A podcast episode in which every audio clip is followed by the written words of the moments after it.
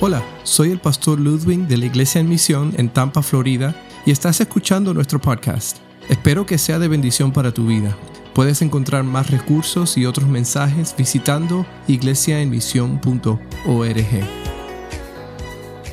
Hace, hace un tiempito eh, escuché una historia de una muchacha que supo que sus padres venían de, lejos, venían de Irlanda y, y ella tenía familia todavía en Irlanda y decidió ya de grande ir a visitar esa familia y conocer esa familia. Y ella tenía un tío que era un pastor de ovejas. Y cuando fue a visitar, llegó, vio, vio la, la, granja donde, donde tenían las ovejas y vio que una oveja tenía una pata quebrada. Una, una oveja pequeña tenía una, una, un cordero, pues tenía una pata quebrada. Y él le dijo al tío, tío, ¿qué pasó con la pata? Pobrecita, que la, la pata está quebrada. Y el tío le respondió esto. El tío le dijo, es que esa oveja es muy terca y siempre se me escapaba, así que le partí la pierna se la entablillé. ¿Para qué? Para que no se estuviera siendo terca y se fuese corriendo. Y esto es algo que, típicamente eso es lo que se hace. Cuando recordamos la historia de las, de las 99 ovejas que estaban bien y una que se había escapado, dice que el pastor cuando la encontró la puso sobre sus hombros. Típicamente muchas veces esos pastores hacían eso, le partían las piernas para qué? Para que la oveja no pudiese correr y aprendiese a depender de quién? Del pastor. Hoy vamos a hablar de un hombre que no físicamente le partieron las piernas, pero sí le partieron el carácter. Ese se llamaba Saulo. Y vamos a abrir la Biblia nuestras Biblias en el capítulo 9. Eh, y no solamente vamos a utilizar el 9, pero sino también vamos a, creo que utilizar el capítulo 22 más adelante. Pero el capítulo 9 habla de la conversión de Saulo, quien nosotros la semana pasada hablamos un poquito de él, porque cuando hablamos de Esteban, la semana pasada vimos que Esteban fue apedreado y fue el primer mártir. Primer mártir, mártir significa testigo, un que da testimonio. Un hombre que dio testimonio de su fe, predicó la palabra, pero fue odiado, fue despreciado porque lo que decía no coincidía con la religión, con los que estaban a cargo, al punto que lo apedrearon hasta la muerte. Pero dice la escritura que cuando lo apedreaban, eh, el muchacho que sostenía las, la, ropa de, aquellos hombres era un joven que se llamaba Saulo. Más adelante vemos que este Saulo llega a ser un hombre que se, se, dedica ahora a perseguir a los cristianos y a encarcelar a cristianos. Porque Saulo, como él había crecido, como lo había sido desarrollado, pues en su religión era una persona que estaba muy devota a su religión y estaba dispuesta a hacer lo que fuese con tal de permanecer, que mantuviese esa religión. Vamos a ver en, el, en, el, en este capítulo, empezamos en un versículo donde ya Saulo está eh, determinado de hacer lo que él siente que debe hacer. Dice así el versículo 9 del capítulo, eh, eh, versículo 1 del capítulo 9 de Hechos. Dice que mientras tanto Saulo, respirando aún amenazas de muerte contra los discípulos del Señor, se presentó al sumo sacerdote y le pidió cartas de extradición para las sinagogas de Damasco. Tenía la intención de encontrar y llevarse presos a Jerusalén todos los que pertenecieran al camino, fueran hombres o mujeres.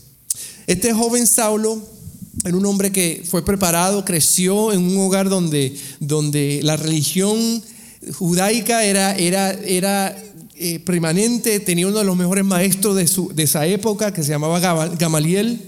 Y él sabía y él entendía exactamente lo que, lo que su religión le, le, pedía y él estaba dispuesto a hacer lo que fuese para cumplir esa ley, para mantener esa religión. Pero primero vamos a ver qué es Saulo, este joven Saulo, que mucho después sabemos que se llama Pablo. Saulo tenía un gran problema, tenía varios problemas. Y él estaba a causa de esos problemas bien atravesado en el camino de la voluntad del Señor. Vamos a ver primero que él estaba en el camino porque tenía algunos problemas. ¿Y cuál era su primer problema? El primer problema es evidente, porque ya, ya, ya como más o menos lo tenemos en, en mente. El primer problema que tenía es que Saulo tenía una religión. Una religión, pero no tenía una relación con Dios. Él tenía una religión, él sabía lo que tenía que decir, él sabía lo que creía, él sabía dónde estaba escrito, él sabía quiénes estaban a cargo, él sabía lo que debía hacer, pero lo que le faltaba es que él no entendía su religión porque no tenía una relación con Dios. Y eso es un gran problema porque es un problema que muchas personas tienen hoy día también. Muchas personas tienen buena religión. Siempre he dicho que las religiones, la, palabra religión, muchos dicen que viene de, dos compuestos, uno de re, de volver, re, y de ligar, de ligarnos con Dios, de qué es lo que hacemos como seres humanos para volver a Dios. Si usted se pone a ver todas las religiones del mundo, todas tienen el objetivo de que el hombre haga algo, ¿para qué? Para volverse a conectar con Dios. Ponga cualquier religión en la mesa y el, la esencia de toda la religión es la misma. ¿Qué puedo hacer yo para acercarme a Dios? ¿Qué ritos puedo hacer? ¿Qué oraciones puedo hacer? ¿Qué obras puedo hacer para tratar de acercarme más a Dios? Y desde el principio Dios siempre ha dicho, y bien claro en la Biblia, que no es por obras, no es por nada lo que podemos hacer. Nosotros no podemos hacer nada para acercarnos a Dios. Dios es bien claro al respecto, sin embargo, porque somos personas bien tercas, y no solamente tercas, pero estamos bien atravesados en el camino de la voluntad de Dios, así como Pablo, seguimos insistiendo que podemos hacer cosas para qué? Para acercarnos a Dios. Y Pablo era una de estas personas. Pablo estaba convencido de que él tenía que hacer muchas cosas y muchas cosas drásticas, como al punto de hasta la muerte de los cristianos, ponerlos presos, porque él creía que eso era lo que Dios quería de él. El problema es que él no tenía una relación con Dios. Fíjate que él dice, él describe en, el capítulo 23, versículo 6, él dice, hermanos, yo soy fariseo de pura cepa. Él decía, yo soy fariseo de fariseos, de padre de fariseo. Yo, he sido preparado. Yo conozco, él era maestro. No solamente era judío, sino que era un maestro del judaísmo. Él entendía, porque él creció en ese, en ese, en ese entorno. So, él conocía todo lo que tenía que conocer. Él tenía toda la información pero no conocía a Dios. Hay muchas personas que conocen muy bien el lingo evangelístico, el lingo cristiano, pero muy pocos conocen en realidad. Muchos les falta conocer y tener una relación personal con Dios. Por eso es que el cristianismo o, o ser seguidor de Cristo es totalmente diferente a todas las religiones del mundo. Porque cuando hablamos de Jesucristo como Señor, estamos hablando de que nosotros queremos entablar y Él quiere entablar una relación con nosotros. ¿sí? La, gran diferencia entre seguir a Cristo y, y seguir cualquier religión es que aunque las religiones te dicen que hagas, Cristo te dice, ya yo hice.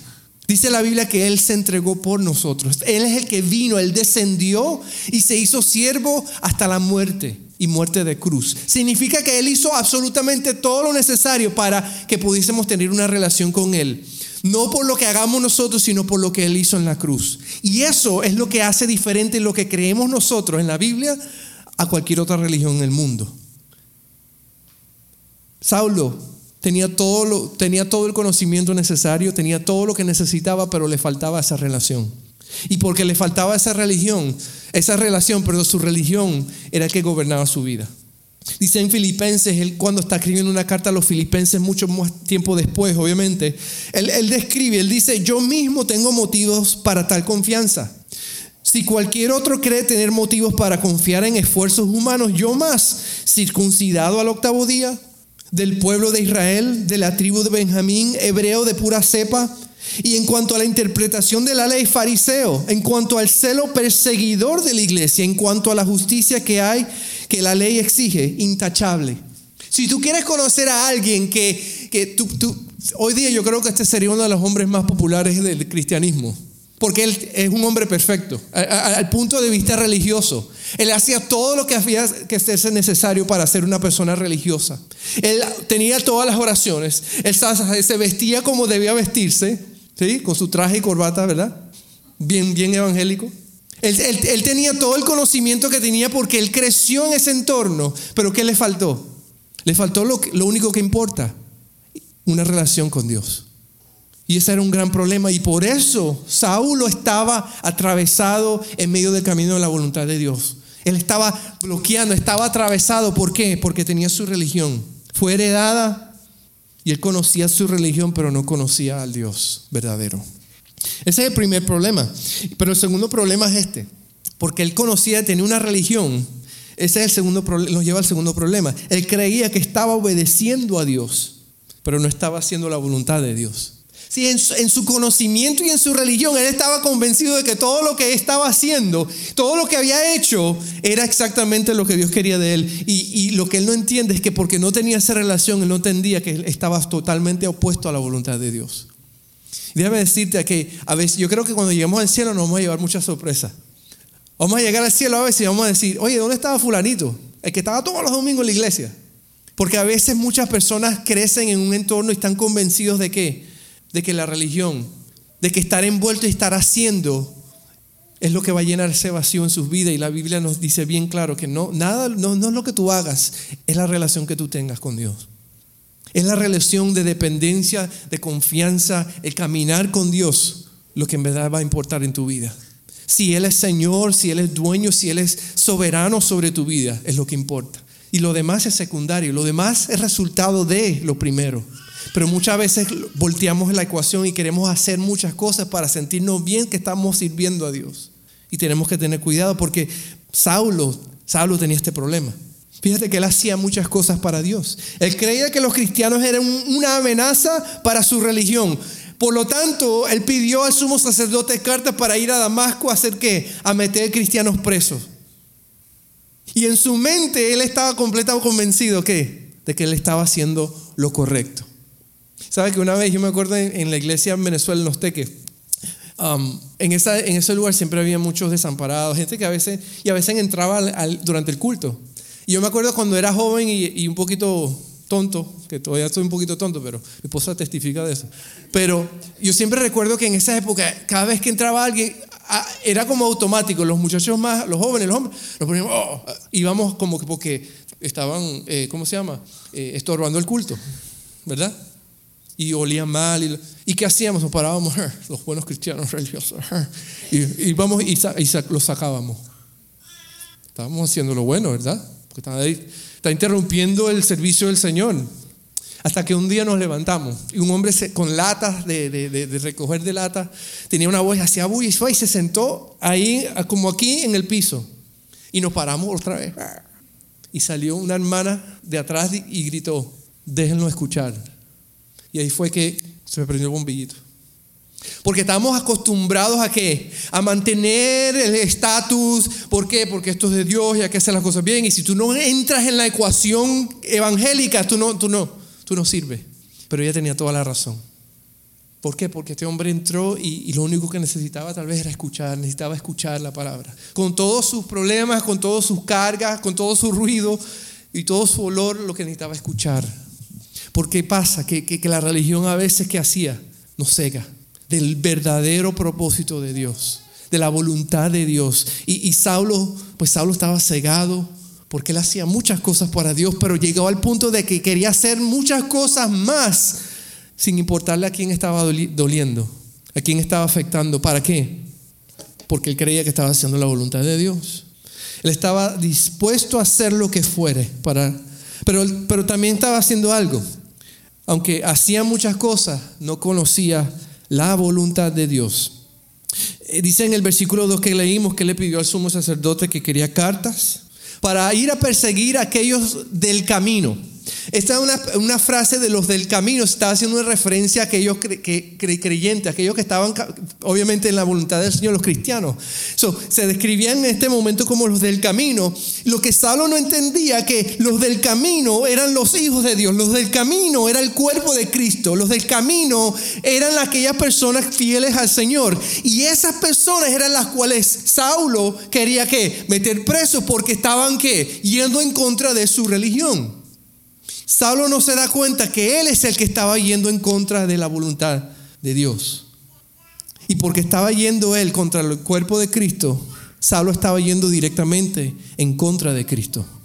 Saulo estaba viviendo su vida basado en su religión, yendo directamente en contra de Jesucristo. ¿Qué, vemos, ¿Qué problemas también vemos en cuanto a esto? Pues que porque él estaba haciendo cosas para Dios que Dios no pedía de él y estaba yendo, no conocía la voluntad de Dios, pero también vemos a un Pablo que, que estaba cegado por su religión. Estaba ciego y no veía. Dice, él estaba cegado por su celo, por su celo de mantener la tradición, mantener las prácticas, mantener el orden religioso que se había establecido. Ustedes se acuerdan de que Jesucristo sufrió lo mismo. Jesucristo siendo Dios, Él vino y Él y él tenía problemas porque eh, si había alguien enfermo el día sábado, él optaba por sanarlo antes de, de, que seguir la ley. Y él decía, ¿qué es más importante? ¿El hombre o la ley? Pero los fariseos estaban tan ciegos de que hacían qué? Que lo criticaban. ¿Por qué? Porque él estaba haciendo cosas que no debía hacer y estaba violando la ley. Pero Jesús vino a, a darle perspectiva a la gente. Él vino a decirle, es más importante las personas que la religión. Si Saulo creía que la religión era más importante. ¿Sabe que a veces nosotros creemos que la religión es más importante? Nosotros a veces actuamos como si la religión, religión fuese más importante. Y lo que no sabemos es que estamos yendo en contra de la voluntad de Dios. Dice la Biblia que Él vino a buscar lo que se había perdido. Él no vino a mantener la religión, Él vino a buscar lo que se había perdido. Vino a buscar a almas, vino a buscar a personas que necesitan, que están desamparadas, que están necesitadas, que necesitan, necesitan no de religión, porque tienen suficiente religión, necesitan una relación con un Dios verdadero que se llama Jesús. Así que él estaba cegado por su celo, pero, pero él estaba cegado por su odio hacia estos cristianos. A estos cristianos que hablaban de, un Cristo resucitado. Unos cristianos que no, no estaban sometidos a la ley, sino que estaban sometidos a la gracia de Dios. Pero también estaba cegado por su ira. A veces nos cega la ira, ¿verdad? A veces nos cegan los celos. A veces, a veces, a veces si hemos recordado momentos de nuestra vida cuando, cuando hemos dejado que la ira tome control. Nos damos cuenta, oh my God, qué brutos fui. Porque no dejé el amor fluyese, sino que dejé que la ira me guiara. Ahora Saulo está en camino a Damasco. Él está en camino a Damasco porque le pide, la carta a este sumo sacerdote, quiero ir y por lo tanto voy a ir a qué? A buscar cristianos, a meterlos presos. Porque están yendo en contra de mi religión, aunque le estén yendo en contra de la voluntad de Dios. Ahora, en camino a Damasco algo sucede. Vemos que en el versículo 3, en el viaje sucedió que al, al acercarse, estamos en Hechos capítulo 9, versículo 3, en el viaje sucedió que al acercarse a Damasco, una luz del cielo relampagueó y de repente, eh, de repente a su alrededor. Y él cayó al suelo y oyó una voz que decía, Saulo, Saulo, ¿por qué me persigues? So, Saulo está yendo y tenía personas con él a Damasco, decidido, en su mente claro de lo que iba a hacer. Y una luz como relámpago, dice la Biblia, que lo, que lo tumbó del caballo y escuchó una voz. Solamente en, el, en el capítulo 22 él, relata y él dice que él fue el único que escuchó esa voz, que le decía, Saulo, Saulo, ¿por qué me persigues? En su afán de defender la religión no se estaba dando cuenta que estaba yendo directamente en contra de Dios. Y déjame decirte que no importa tanto tiempo que tú seas creyente o que hayas creído en Jesucristo, mientras nosotros no estemos en el centro de la voluntad de Dios, somos un obstáculo. Somos un obstáculo porque hay personas que Dios pone a tu alrededor para que conozcan quién es Jesucristo y mientras tú no estés en el centro de su voluntad, esas personas van, tú vas a ser un obstáculo para ellos. Tú vas a ser un obstáculo porque Dios, Dios te ha puesto ahí por una razón. Dios te ha puesto allí y te ha capacitado y te ha dado su espíritu para que tú seas luz y sal en ese lugar, en ese momento pero porque nos atravesamos a veces, incluso por nuestro carácter, nuestra religión, nuestra ira, nuestro, nuestra injusticia, aquellos que, que nos agobia, aquellos porque yo, nos volvemos nosotros un obstáculo, aún conociendo a Dios. Entonces de camino viene un relámpago, lo tumba del caballo.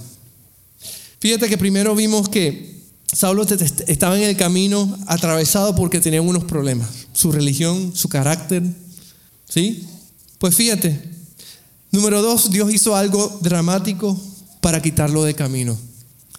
Dios hizo algo fuerte para quitarlo de camino. ¿Sabes que yo leí un artículo este, sobre asiáticos que entrenan a águilas? ¿Usted ha escuchado asiáticos que entrenan águilas? Fíjate, un artículo de Steven Kinzer, eh, tiempo después, dice, dice así, se las voy a leer. Escuchen, escuchen qué interesante es esto. La captura domesticación y entrenamiento y mantenimiento de las águilas es altamente ritualizada ya en Asia. La mayoría de las aves que tienen una, una vida útil de alrededor de 40 años son capturadas cuando son muy jóvenes. ya sea arrebatadas de un nido o atrapadas en una red con un cebo. Una vez capturadas, el águila o capturada, el águila es encapuchada y colocada en una jaula donde, con una percha que se balancea constantemente por, eh, eh, por lo que no puede descansar ni dormir. Durante dos o tres días también está privada de alimentos. Durante este tiempo, el bercuchi, como se llama un cazador de águilas, le habla, le canta durante horas y horas. Finalmente, comienza a alimentarla y a acariciarla. Lentamente, la criatura debilitado ya viene a confiar en su amo. Cuando el bercuchi decide que su relación se ha vuelto lo suficientemente fuerte, el entrenamiento comienza. No todas las águilas pueden ser entrenadas, pero aquellas que cobran vida con un maestro muestran una intensa lealtad. Interesante, ¿no? ¿Te has visto esas águilas? A veces las has visto en fotos, en videos. Son aquellas que te dan copuchadas así y el cacá, viene. Interesante. Pero ¿qué tiene que suceder? Muchas veces eso es lo que sucede con nosotros mismos. Dios permite situaciones, Dios deja que tú te metas en el hoyo. Deja que venga el dolor, deja que venga la enfermedad. Dios permite, porque recuerda, todo lo que nos sucede, si creemos que el Señor es soberano, todo viene por permiso del Señor. Si se acuerdan la historia de, de Job, Job tuvo mucho sufrimiento en su vida y todo fue permitido de acuerdo a lo que dice la historia de Job. ¿Por quién? Por Dios. Y Dios le dijo a Satanás, no lo toques a él pero toca todo lo que quieras, pero a Él no. ¿Sabes qué? Así sucede a veces en nuestra vida. Y, es interesante porque Dios muestra su amor de manera en que nosotros a veces no, no, no entendemos. Pero detrás de todo eso hay un amor que no tiene comparación para nuestras vidas. Ese es el amor de Dios, que quiere quebrarnos para volvernos a ser. Como vasijas de barro, dice la Escritura. Él nos quiebra y nos vuelve a hacer. Porque la voluntad de Dios es buena. Él tiene un plan para nuestras vidas. A veces Dios trabaja de esa manera, por amor a nosotros. Porque Él no quiere que, no, que nosotros vivamos esta vida separados de Él. Quiere que vivamos en esa voluntad de Él. Y si Él necesita quitarte del camino al quebrarte, lo va a hacer porque te ama. Porque a veces creemos que nuestra voluntad es mejor que la de Él y, estamos bien equivocados. Yo creo que entre más viejos nos ponemos, más nos damos cuenta de que nosotros no sabemos absolutamente nada. De las cosas de Dios, Dios es el que conoce las cosas. Dios es el que sabe lo mejor. ¿Sabes por qué? Por, una, por algo Dios es Dios, porque Él conoce lo que nosotros nos conocemos. Sí, Él dice la Biblia, Él conoce el pasado, Él conoce el presente y Él conoce el futuro. Si Él está fuera de nuestro tiempo, porque Él creó el tiempo para nuestro beneficio. Él conoce todas las cosas, por lo tanto, Él conoce todo lo que necesitamos saber y lo que no necesitamos saber. Y por eso su plan es siempre perfecto, porque detrás de todo plan está su amor por nosotros. Está la intención de demostrar su amor por ti y por mí. Y Él nos tumba y nos quiebra hasta lo más bajo para que reconozcamos su amor y su gracia. A veces tú has pensado en personas que, que a veces se han caído, han, caído en una enfermedad, han caído en un problema, en una situación, y lo único que tienen es después buscarte porque no saben qué hacer, porque saben que tú conoces al Señor. Yo le contaba el testimonio del joven que tenía el primo que era cristiano y se burlaba de él hasta que la novia lo dejó y se fue llorando y buscándolo a él. ¿Por qué? Porque sabía que ya había quedado lo más fondo, lo más profundo, y lo único que le faltaba es buscar a Dios que un joven, yo tenía otro joven que, que, fue uno de los muchachos, uno de los cabezones de mi grupo cuando era pastor de jóvenes y, y, y él era un muchacho de líder, un líder y tenía un grupito que lo seguían y hacían las malicias y se nos metían en el culto de jóvenes para molestar el culto a propósito. Después que terminaba la alabanza, se iban para no escuchar la prédica y que todos lo vieran y se ponían a, a, dar vueltas en, en, en, el, en estacionamiento para tremendo, terrible. Lo visité varias veces y nada. Es uno de estos que tú dices, Señor, ilumínalo, elimínalo, pero no permitas que se reproduzca. es broma, ¿no? pero fíjate, yo, yo, yo, yo no sé si les conté eso antes, pero yo como tres años después de que dejé de pastorear ahí, me vine aquí a Tampa yo recibo, yo estaba trabajando de noche y recibí una llamada de un muchacho, un número de West Palm Beach. Y era, y era él. Y yo inmediatamente pensé, está preso, tiene que estar preso. Y me llama y me dice, Ludwig, ¿te acuerdas de mí? Yo, ¿cómo no me voy a acordar de ti? y me dice, yo quiero nada más llamarte para darte las gracias. Porque tú siempre me mostraste a Jesucristo. Aunque yo te traté mal a propósito, te quise hacer daño, tú me mostraste a Jesús. Yo quiero darte las gracias porque... Y me comentó, él tuvo un encontronazo con Dios. Dios lo, le dio duro, lo quebró, lo tumbó de su caballo. Al punto que lo único que le quedó fue clamar a Dios y buscar a Dios. Y dice, y él dice que eso fue lo que lo hizo volver al Señor. Y, lo único, y, me comentó, y de mucho tiempo después lo vi otra vez y, visité para allá y lo, vi. Estaba era líder de jóvenes y estaba sirviendo ahora jóvenes, jóvenes problemáticos como él. Pero estaba tratando de alcanzarlo para el Señor. Pero ¿qué sucedió en su vida? Pues él conocía tenía toda la información, él tuvo todas las visitas, oramos por él, hicimos lo que fuese y no quiso reaccionar, pero fíjate, Dios lo tumbó de su caballo. Dios lo tumbó, lo quebró y lo volvió a hacer para su gloria. A veces Dios tiene que hacer eso en nuestras vidas. Es mejor que nosotros simplemente aprendamos de otros, pero si queremos actuar como adolescentes a veces, como cristianos, no importa la edad, a veces Dios va a entonces dejar que aprendamos, pero es mejor aprender y volver al camino. Y quitarnos del camino para que la voluntad de Dios se haga a través de nosotros. Así que Dios a veces trabaja de esa manera. Así que Dios, vimos entonces que Dios hizo algo dramático en su vida. En tercer lugar, vemos que ahora entonces Saulo demuestra un espíritu quebrantado, porque no tiene otra opción. Pablo cuenta su testimonio de conversión en Hechos capítulo 22. Son mucho tiempo, unos capítulos más adelante, ya, ya han pasado muchos años. Y tiene que ganarse la confianza, porque muchos no creían que Dios lo había tocado, que él había en verdad sido transformado, porque él estaba en ese momento de Saulo persiguiendo a cristianos. Me imagino que muchos pensaron, este es un espía. Él está tratando para, para qué? Para saber quién es quién y meternos presos. Pero ya en este momento ahora está contando su testimonio en el capítulo 22 y él dice así.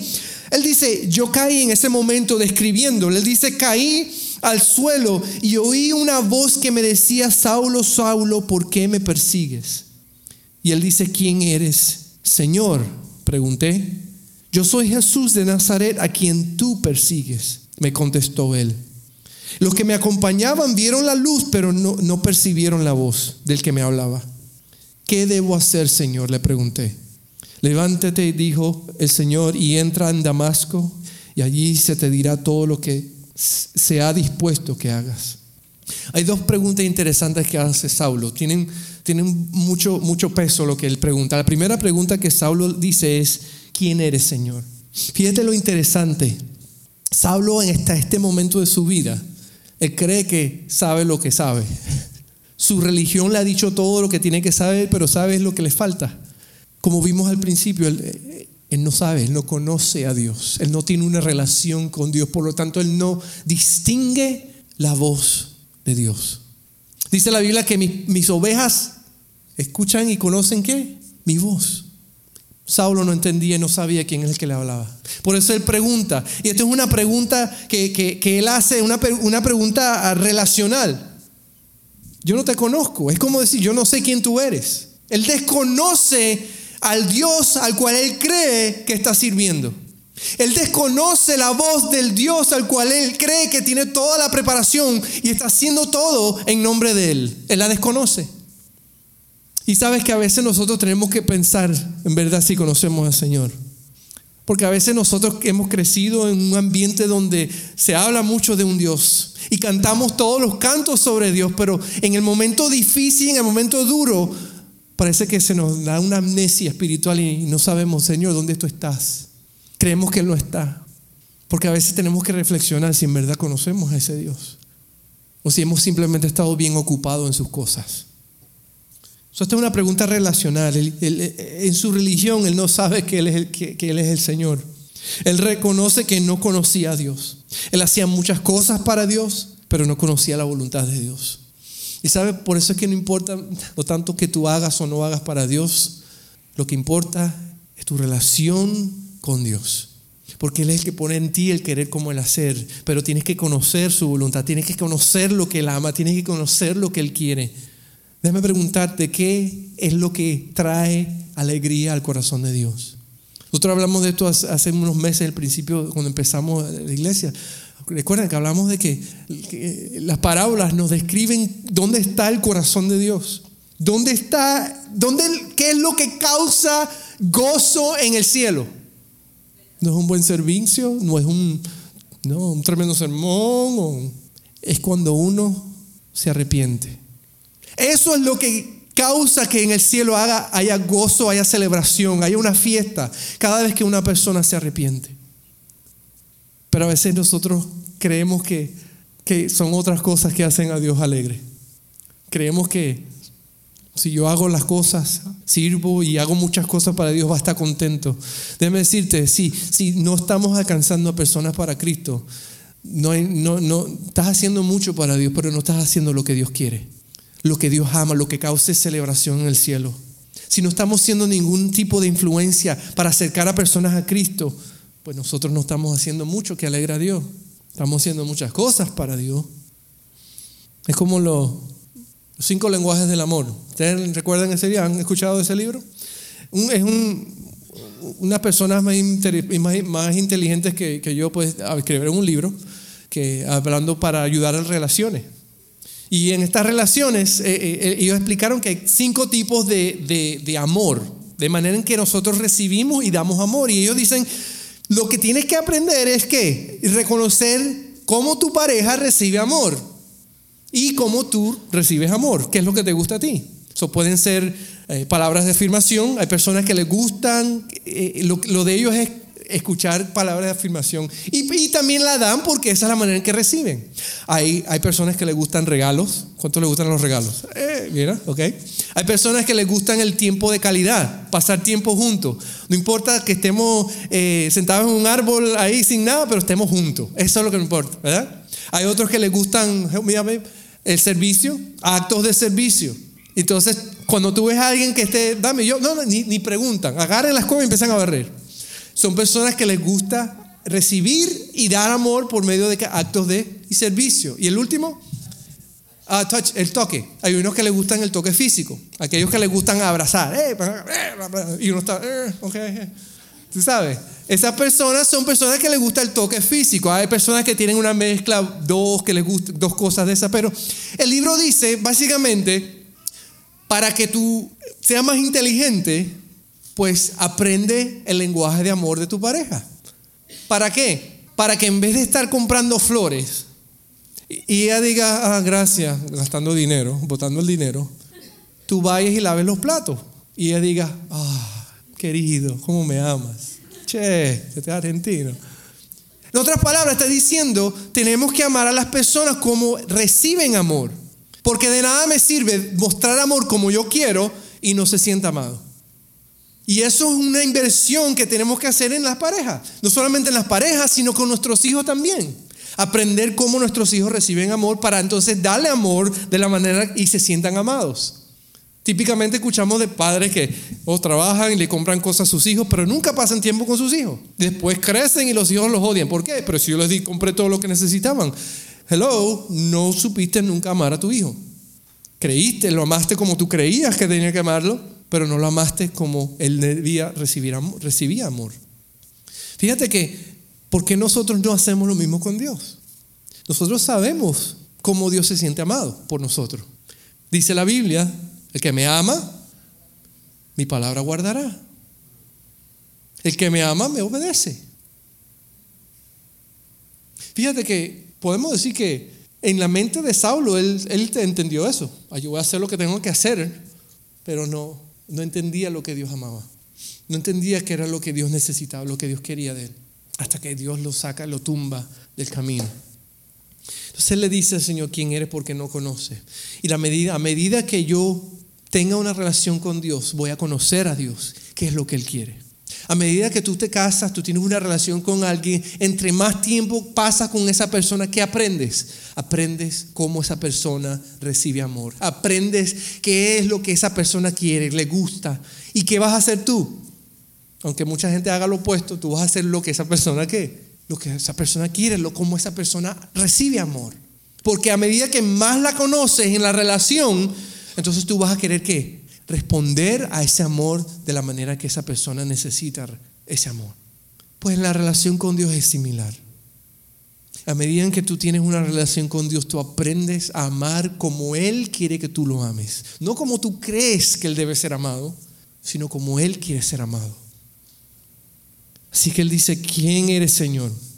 Y Jesús respondió, yo soy Jesús de Nazaret a quien tú persigues. Yo creo que en este momento, en este momento, en este instante de esta interacción de la primera pregunta a la respuesta, yo creo que este momento es el momento de la conversión de Pablo, de Saulo. Yo creo que este momento es cuando sucede el cambio de su mente y de su corazón. Cuando Jesús le responde, yo soy Jesús de Nazaret a quien tú persigues. Si tú no estás persiguiendo a cristianos, tú no estás no, tú estás lo que estás haciendo es persiguiéndome a mí. Tú no estás yendo por los del camino, tú estás yendo contra mi cuerpo. Y en este momento yo creo que Saulo entiende y su conversión ocurre porque la siguiente pregunta no, nos indica. La segunda pregunta fue, ¿qué debo hacer, Señor? Sí, la primera pregunta tenía que ver como, con una, una pregunta relacional. ¿Quién eres tú? Yo no sé quién tú eres. Cuando Jesús le responde en ese momento, entonces él entiende y su segunda pregunta es, ¿qué quieres que yo haga? Sí, ahora está diciéndole, Señor, es una pregunta sobre señorío. Señor, tú eres dueño, tú eres Señor, tú eres el Señor, ¿a qué tú quieres de mí? Ya yo entiendo, por lo tanto ahora tú eres el que mandas. Y sabe que eso es lo, esa es la gran diferencia que debe ocurrir en nuestras vidas. Primero tenemos que conocer quién Él es. Y Jesucristo dice que es la revelación misma de Dios. Vemos a Cristo y vemos a Dios. Dice la Biblia que nadie viene al Padre si no es por Él. Dice que Él es el camino, Él es la verdad y la vida. Y nadie viene al Padre si no es por Jesucristo. Tenemos que conocer a Cristo si queremos conocer al Padre. Él dice, si me has visto a mí, me has visto al Padre. Y empieza con una relación personal. Pero cuando entendemos quién Él es y sabemos quién Él es, entonces nos debe llevar. No podemos quedarnos ahí. Tenemos que ir a la siguiente pregunta que Pablo hace, que Saulo hace. ¿Qué quieres de mí? Porque ya estamos diciendo, no solamente ya sé quién eres, pero estamos diciendo, Señor, ya sé en qué lugar tú te corresponde estar en mi vida. Yo me tengo que quitar del camino y tú tienes que estar en control. Señorío, no se trata de qué controla tu vida. Religión controla tu vida. Cosas que te hagas controlan tu vida. Se trata de quién controla tu vida. ¿Quién es el Señor de tu vida? Es una pregunta de fe que le está haciendo. Pablo mucho un tiempo después él escribió a los corintios, él dijo, "Vivimos por fe y no por vista." Interesante que él utiliza esa frase porque en este momento, en este momento que él está hablando, él dice que se pare, se pone de pie, pero él no recobre qué. Él dura tres días ciego. Le toca en este momento a vivir por fe y no por vista. Que otros lo guíen. Y yo creo que en estos tres días de, de ceguedad física, él aprende por el resto de su vida lo que, significa, lo que significa caminar por fe y no por vista. Porque déjame decirte, si conoces la vida de Pablo, quien Saulo, quien cambia, Dios cambia su nombre a Pablo, gran apóstol Pablo, él pasó muchas cosas, mucho dolor, encarcelado, apedreado, hasta dado por muerto en muchas ocasiones. Él vio muchas cosas que hubieran dicho cualquier otra persona, me voy de aquí, ¿qué va? Pero eso demuestra que él vivió por fe que él veía las cosas como Dios las veía, lo vio de la perspectiva de él. Dios le quitó la vista por tres días y tuvo que aprender a caminar por fe, lo que definió el resto de su vida y de su ministerio. Y todo empezó porque empezó una relación con Dios. Se quitó del camino, quitó su religión. Es más, más adelante vemos ejemplos cuando él habla de que todo lo tiene por basura, a fin de conocerle a Él, a Jesucristo si él entendió de que toda su religión no tenía ningún valor, que lo más importante para él era que había conocido a Cristo. Eso es lo que daba significado, eso es lo que le daba valor, eso es lo que daba propósito para su vida hasta su muerte. Él fue el que famosamente dijo, para mí el vivir es Cristo y el morir es simplemente ganancia. Lo que hace la diferencia es tener una relación con Dios, ¿verdad? La religión yo creo que es el invento más dañino que ha existido en la historia, porque nos hace creer que podemos hacer muchas cosas para Dios y que podemos ganarnos hasta el cielo. Y ese es el grande engaño, el grande engaño, porque Jesucristo vino, sí, Él vino a cumplir la ley, dice la Biblia que Él vino a cumplir la ley porque Él vino a hacer el sacrificio perfecto por nosotros. Él se acercó a nosotros, Él se entregó hasta la muerte y muerte de cruz. Pudiendo bajarse de esa cruz, Él se quedó allí porque Él debía morir y pagar el precio de nuestros pecados. Hay unos dicen que con sus brazos extendidos Él demostró cuánto nos ama.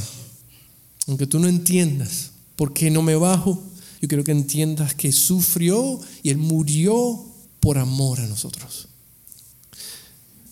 En este día yo te pregunto a ti, ¿tú tienes una relación con Dios?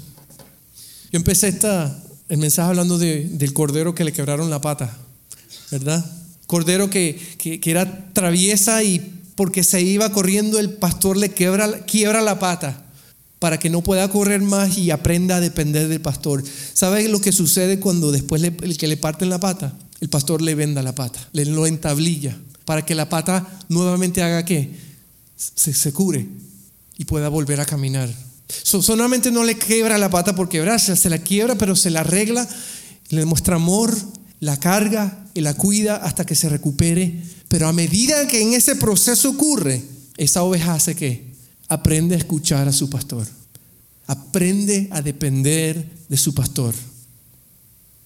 Tanto sucede en nuestra vida similarmente, tanto que confiamos en Él aun cuando las cosas se pongan difíciles.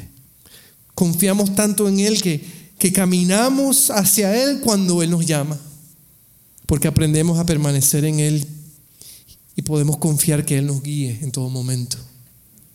Tienes una relación con Dios, sabes que tienes esa relación con Él.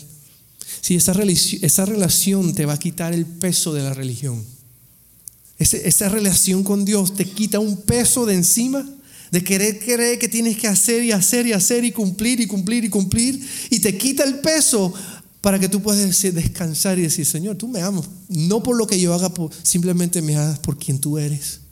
Ya tú hiciste todo por mí.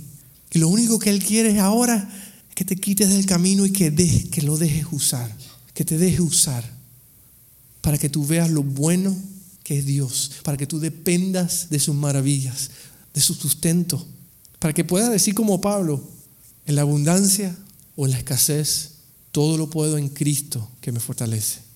Porque todo empieza con esa relación.